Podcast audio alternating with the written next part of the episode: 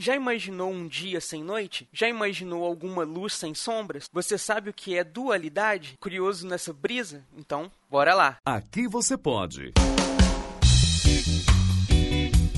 Pode brisar com Eduardo Filhote. Fala comigo, brisa ouvintes do meu Cocorô. Então, estamos de volta aí para mais uma brisa e tava pensando aqui comigo, vocês já perceberam como que tudo no mundo, como que as coisas no mundo, elas tendem a ser sempre duais? Sempre você tem um lado e um oposto. Muito dificilmente, pelo menos eu não consigo até agora, imaginando aqui, pensar em alguma coisa que você não tenha um oposto para ela. Até então, tudo tem um oposto. Com isso, qual conclusão que a gente pode chegar de certa forma? Não é porque existe uma coisa que outra não vai existir. Não é a existência de A vai fazer com que B inexista, sabe? Ambas as coisas existem e a gente tem que ter um certo controle, um certo cuidado cuidado sempre, sempre por causa que existem os dois lados da moeda. Então, por exemplo, se nós pegamos aí é, um roubo, nós temos aquele roubo em que a pessoa faz pela maldade, né? O lado ali que a pessoa faz de sacanagem, rouba a carteira de alguém, rouba o telefone de alguém, faz qualquer coisa ali, rouba até um emprego no caso das situações aí, por exemplo. Mas também temos aquelas, aqueles casos ali onde o roubo, né, é necessariamente um roubo, por exemplo, aquela pessoa que pega aquele pão que tá ali que ninguém vai comprar e pega um pão ali para poder dar para criança que tá lá com fome dentro de casa, ou então que vê aquele dinheiro caído no chão ali, vai lá, pega o dinheiro para poder comprar alguma coisa ali com um bom motivo, né?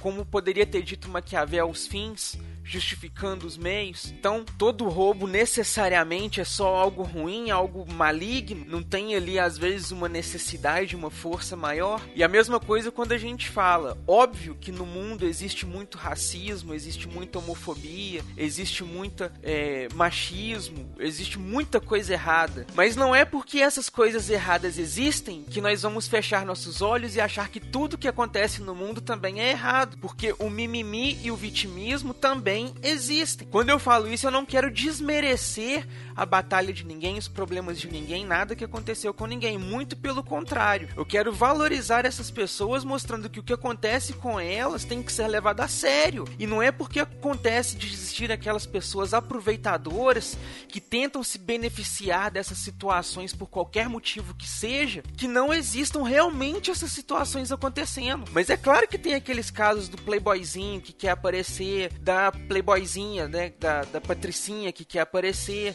da pessoinha que quer ganhar a mídia por causa de qualquer coisa, por causa da pessoa que quer fazer escândalo por causa de qualquer coisa. Existem essas pessoas, sabe? Existem essas pessoas porque elas querem tentar se aproveitar, elas têm a corrupção dentro de si como é natural das pessoas. Isso não quer desmerecer as batalhas que as pessoas têm, o racismo que acontece todo dia, o machismo que acontece todo dia, a homofobia que mata todo dia. Então, gente, não quero desmerecer essas batalhas, mas também existem aquelas pessoas que querem aproveitar. Assim como a gente sempre tem a noite e o dia. Por mais fria, tenebrosa, escura que seja a noite, no dia seguinte vai ter aquele raiozinho de sol ali, mesmo que escondido entre as nuvens, por mais tristezinho que seja, vai ter aquela iluminação, vai ter aquela luz. Da mesma forma que sempre que houver uma luz, vai gerar aquela sombra ali, né? Se você pegar em qualquer posição que você ficar num, ambiente iluminado, você pode olhar que você vai ter sombras em vários lugares. As coisas no mundo são assim. É, existe o bem e existe o mal.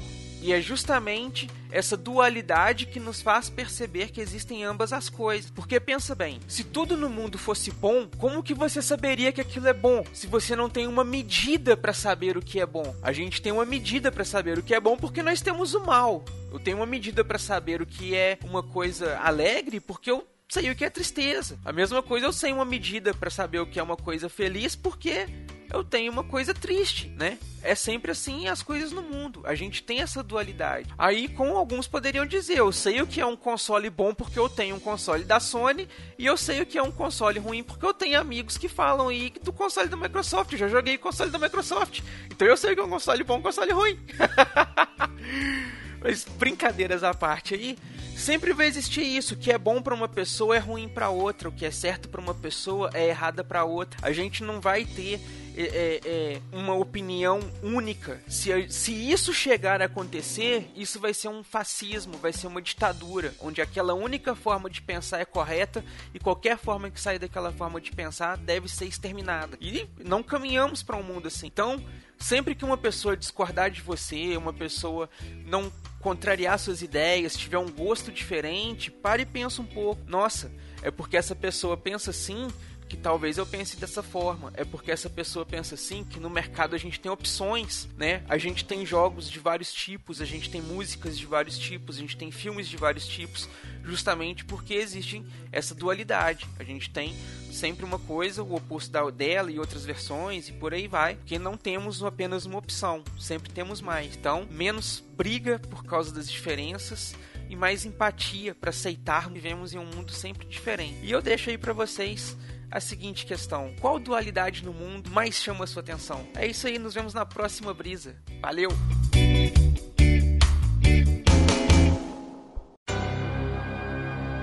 Esse podcast é editado e oferecido por MachineCast